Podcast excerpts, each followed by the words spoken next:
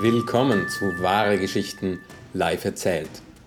In einem Moment erzählt Amina Abdulkadir die erste Liebesgeschichte, die es bei Wahre Geschichten je gab. Und dann gleich die mit dem schönsten Mann der Welt.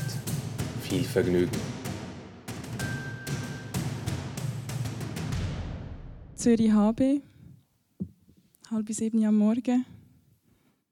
Ein ganz gewöhnlicher Dienstag. Aber plötzlich ist da nicht mehr Tschüss, Ciao, Hallo. Plötzlich ist da kein Dreck mehr, plötzlich ist da kein Klirren mehr, kein Quietschen mehr. Mein Leben wird zu einer Reality-Show in Slow Motion. Und im Zentrum, im sogenannten Schärfepunkt für alle Fotografen, ist der schönste Mann der ganzen Welt in all dem Dreck vom Zürich HB. Und ich. Lass ich mir eigentlich nicht zu? Nein, nein. Ich habe meiner Arbeitskollegin schon lang, lang nicht mehr zugelassen. Ich bin stehen geblieben, habe geschaut, was dort so hockt, eben in all dem Dreck vom Zürcher HB. All die Schönheit. Sie schaut meinen Blick nach, weil ich keine Antwort gebe Sie schaut in Richtung von meinem offen gebliebenen Maul und sagt, oh oh. Aber du weißt schon, dass wir aufgezogen wir müssen arbeiten Ja, da weiß ich, denke ich. Aber sagen, du, was hast du in deiner Tasche? Komm, sag mal. Ich wühle durch ihre Tasche, ich wühle durch meine Tasche. Vielleicht, vielleicht lässt sich aus dem irgendetwas machen. In fünf Minuten fährt der Zug, es muss schnell gehen. Das einzige Gescheite, das wir finden, sind unsere Kärtchen vom Unispital Zürich, wo wir für unsere Patienten und Patientinnen draufschreiben, wenn sie den nächsten Termin bei uns haben. Perfekt, sage ich. Gut genug, sagt sie. Sie umarmt mich, verabschiedet sich sagt Tschüss und viel Erfolg. Ich rufe ihr noch an, ja, vielleicht klappt es ja gar nicht und wir fahren dann doch wieder zusammen zur Arbeit. Ihr nächster Termin, as soon as possible. Ihre Therapeutin, Amin Abdul Kadir. Mit dem Zettel in der Hand und äh, auch eine große Portion Zittern laufe ich zu dem Mann, zu dem schönsten Mann von der ganzen Welt, in dem dreckigen Zürcher HB, in dem ganz gewöhnlichen Dienstag, laufe ich also zu ihm, gebe ihm das und höre, uh, what's that? Sehr enttäuscht und irgendwie auch so ein bisschen außer Atem und Wort und einfach nur mit Zittern, ganz Körperzittern, erkläre ich ihm auf Englisch, dass ich ihn mega schön finde und mir denkt, dass das vielleicht noch lustig ist. Aber jetzt, wenn man ja Sachen muss erklären muss, die so eine Aktion sind, dann sind sie irgendwie dann doch nicht mehr lustig. Und jetzt auch noch auf Englisch. Und, äh, aber er hat ja das Bein kaputt und darum passt es irgendwie. Vielleicht können wir ja schon wirklich helfen mit dem Bein. Ich bin eben Therapeutin. Er schaut mich kreuzelt an, lächelt wir reden 20 Minuten weiter auf Englisch, was man halt so redet, wenn man sich kennenlernt, bis ich ihn dann frage, was ihn denn in Graz erwartet, weil Graz ist sein Reiseziel. Ja, er ist dort geboren und lebe dort. Da haben wir jetzt also verdammte 22 Minuten auf Englisch geredet. Ich habe die ganze Situation kaputt gemacht, obwohl ich vielleicht doch noch einen gescheiten deutschen Spruch hatte. Das sage ich alles nicht. Ich sage, das ist ja lässig. Ah, lässig, das versteht er nicht. Warte, das ist nicht, nicht Schweizerdeutsch jetzt, nicht Mundart, Hochdeutsch. Das ist ja lässig. Er fragt mich, was das heisst. Ich sage, das ist jetzt gleich, immer noch Mundart.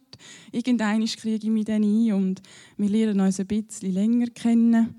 Ich sage, jetzt muss ich aber wirklich gehen. Ich habe mir immer noch nicht überlegt, was ich der Chefin sage. Und er fragt mich, ob man vielleicht, ja, er sei sich noch nicht so ganz sicher wegen meinem Angebot, ob wir vielleicht ein Bewerbungsgespräch könnten machen könnten, oben. Um 6 Uhr wieder da. Ich sage, ja klar, freut mich. Mach's gut, gell? Tschüss. Säckeln auf den Zug, gehe arbeiten, als wäre es ein ganz gewöhnlicher Dienstag, wo es ja auch eigentlich einmal war. Gehe arbeiten, höre nur halb zu meinen Patienten und Patientinnen, aber das ist okay. Meistens wenn sie sowieso schwätzen eher als auch noch irgendwie, ja. eine Reaktion darauf haben.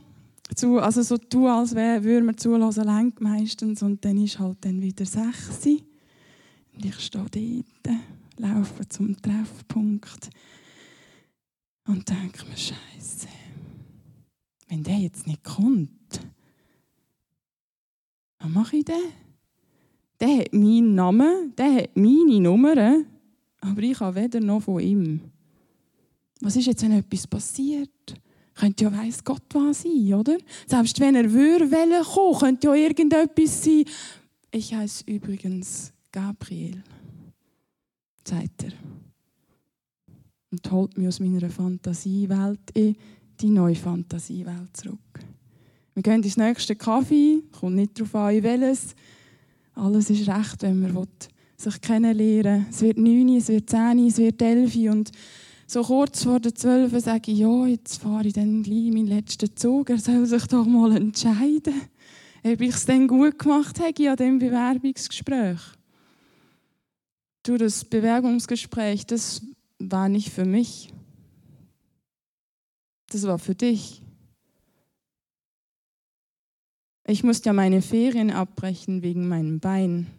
Aber ich habe noch Ferien. Und vielleicht darf ich die bei dir verbringen. Ja gut, du, so fünf Minuten rum im Ist gut, ist gut. Wir fahren auf Wintertour, verbringen zehn unglaublich verrückte, wunderbare Tage miteinander jetzt äh, so ein bisschen Mundart Hochdeutsch nur noch, weil es halt doch einfacher ist. Und dann ist irgendein Sonntag zu oben. Wir stehen wieder an dem grusigen, dreckigen, lärmigen Zürcher HW, an dem Perron mit dem Zug, wo ihn auf Graz zurückbringt. Wir haben noch etwa zehn Minuten, dann sage ich, warte mal kurz, springt dann an den Schalter, kauft mir ein Billett auf Graz. Einfach weil ich habe ja Ferien. Steige mit ihm ein. Er zeigt mir seine Stadt. Wir haben sieben wunderbare Tage. Offenbar geht es auch in Graz, was in Zürich und Winterthur geht. Es ist wieder Sonntag. Wir stehen wieder an irgendeinem Perron von irgendeinem dreckigen Hauptbahnhof, weil die im Münd dreckig waren, sonst sind es keine Hauptbahnhöfe. Wir sind extra früh hingegangen, dass wir uns richtig verabschieden können, so richtig, wie man es halt auch in den Filmen macht. Und irgendwie ist es ja auch so ein, ein Film. Und wir steigen dann schon ein, weil es geht noch eine Viertelstunde, bis der Zug fährt. Und ich erzähle ihm und ja, er verspricht mir, dass, äh, dass wir uns gleich wieder sehen. Er kommt zu mir oder ich zu ihm. Oder irgendwie schaffen wir das, der Zug fährt los. Übergehen tut aber nur eine.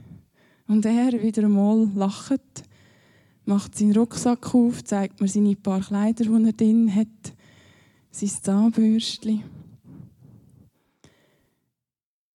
Er hat gefunden, wenn ich ein Zahnbürstchen bei ihm löche, dann darf er auch eins bei mir haben. Und sein Zahnbürstchen reist nicht ohne ihn. Er kommt also mit an dem Sonntag zu oben, fährt die ganze Nacht wieder durch wir sind wieder in dem Zürich, wieder in dem Wintertour. Er meldet sich krank, mindestens bis am Mittwoch oben, da geht schon. Nachher ist es dann irgendwie nicht mehr so realistisch. Wir stehen also wieder einmal an einem Mittwoch oben, an dem Zürcher HB, wieder einmal an einem Perron, wieder vor einem Zug, der uns nach Graz oder eben Zürich oder wo auch immer führt, einfach weg voneinander. Es geht nur noch drei Minuten, bis sein Zug fährt. Wir laufen zu der Tür, ich lasse ihm den Vortritt, er steigt ein, wir küssen uns in den Zugtüren, wie man das eben auch in Filmen so macht. Ich bleibe draußen. Er schaut mich kreuzelt an, wie am Anfang. Läuft ins erste Abteil vom Waggon, hockt ab, schaut raus. Und die Glasscheibe verstärkt das, was ich in seinem Gesicht sehe. Er ist drinnen, ich bin draußen. Ich habe gemeint, es sei ein Anfang. Er hat gemeint, es sei ein Ende. Danke.